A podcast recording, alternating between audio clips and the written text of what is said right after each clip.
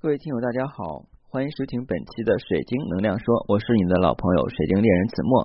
如果你想选购天然能量水晶或者是神秘物品，不妨加我的个人微信，我的个人微信是每期音频节目中的文字介绍里我的英文名 l g r x c 一九八六。加我的时候，请备注水晶听友，要不通不过。各位，今天是冬至，那我们中国人讲冬至吃饺子，冬至呢预示着以后的话呢夜会慢慢慢慢越来越短，然后的话呢这个白天的时间会越来越长。我相信过了冬天之后就是春天啊，那是大家最为期待的。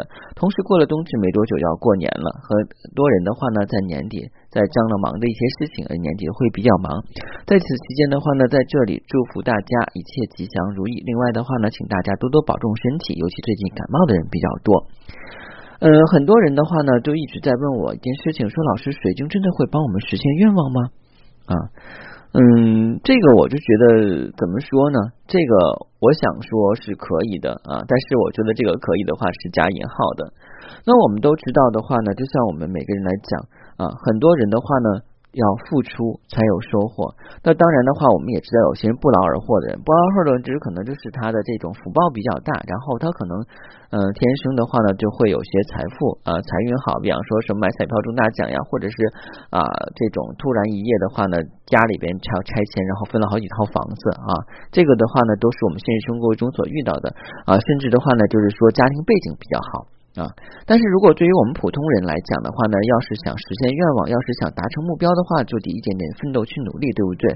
我们就像现在孩子的话，已经很拼了啊，从小到大的话，各种补习班，然后的话都很贵，然后家长的话拼命的给孩子赚钱，然后生一保、二保、三保、四保哈。那同样的话呢，家长的心态也是很累的。那当然的话，在这期间的话，我们也是希望能够有些快捷的方法，能够实现我们的美好愿望。那我们在晶石之前的话已经录制了三百多期的节目了，然后这里边也有讲到一些晶石能够帮人实现一些愿望的。当然的话呢，这些愿望不是说让你平白无故就实现的，还是要做一些付出。那你的付出不在于说是你获得晶石以任何人。任何的形式，比方说别人赠予，或自己去购买啊，或者甚至是在路边捡到的啊，这些的话呢，只能说是你跟晶石是有缘分，但不代表的话呢，晶石能够帮你去实现愿望。嗯，就像我们经常看影视剧里边说的，任何的魔法都是有代价的。你使用晶石让晶石帮你达成目标、实现愿望的话，也是要有代价的。啊，那这个代价是什么代价呢？我们举个例子来讲，可能就知道了。我们都学过这个能量守恒定律，但能量守恒定律的话呢，就是这个能量不会凭空产生，也不会凭空的消失。那它是以一种形式啊变成另外一种形式的状况啊。所以的话呢，从这种来讲的话呢，我们使用晶石其实就是等于把我们所需要达成的愿望能够汇集到一点，然后的话呢，从而实现。因为平时的话，我们的这个空间能量是比较散的。我们再举个例子来讲，你可能就知道了。我们都知道小的时候玩过一件什么事情呢？就是我们用放大镜。啊，那时候我们记得好像我小的时候，那时候特别流行放大镜啊。现在小孩什么都不缺，然后买一个放大镜，或者说家里有放大镜，然后的话呢，对着太阳地底下的话呢，去这个啊烧这个纸片或者说是火柴啊。但现在不是很推崇哈，因为这样的话非常不安全。呃，其实就是我们都知道，当放大镜把光源集中到一个角度的话，有个焦点，这个焦点的话呢，它的这个。热度是最高的，那它可以的话呢，就是到达一个临界点以后的话，把物品烧着了。这个我想大家小学的物理课本应该学过哈。或者说叫自然科学的知识，这是很简单的一个例子。那我们今天要拿这个是讲什么例子呢？就是说我们本身来讲的话呢，是有一定的，比方说我们的这种招姻缘的能力、吸收财富的能力，或者说我们提升灵性的能力，我们是有的。但是就相当于是我们在空间磁场的能量一样，没有把它聚合到一起。那首先来讲的话呢，我们可以通过晶石的话呢，然后的话来去聚合。但是聚合的话，你只有物品，那就相当于我们如果只有放大器啊，放大放就是我们放大镜啊，放大镜的话没有太阳，阴天的时候你用不了，对不对？然后我们只有放大镜，但是我们不知道的话呢，哪些是可燃物啊？那你要是说拿放大镜去照铁啊？这辈子它也不会烧着的啊。啊，故意等到那个放大镜坏了，它都不会烧着啊，这就是选择的物品的问题。那我们这就是说了，为什么说达成不同的心愿要选择不同的晶石？这不是说的话，一个晶石能够满足所有的愿望，这是第一要点。第二要点的话是什么呢？就是说我们的晶石要想让它充充分的去能够使用达成你的心愿，你还是有一定的付出的。所以付出就好比方说的话，我们要去做我们的能量链接，这是第一点。但是的话呢，还有一个不重要的，呃，还有一个。最重要的一点往往是被人忽视。我们讲能量守恒，呃，你花的钱的话，你买了物品不代表能量守恒；你使用东西的话，也不代表能守恒。能量守恒是代表什么呢？用一种物品能量的价值去换取另外一种能量物品的价值。也就是说，我们说很多啊影视剧啊说所有魔法都需要付出代价的。那我们的晶石要让你付出代价是什么的？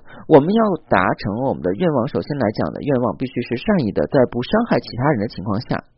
这是第一点，第二点的话呢，这个愿望如果能够让你尽快达成的话，你要付出一些。我们付出一点的话，就要做一些事情，而这些事情的话是发自你本心的话呢，出于善意去做的啊。嗯，我们讲。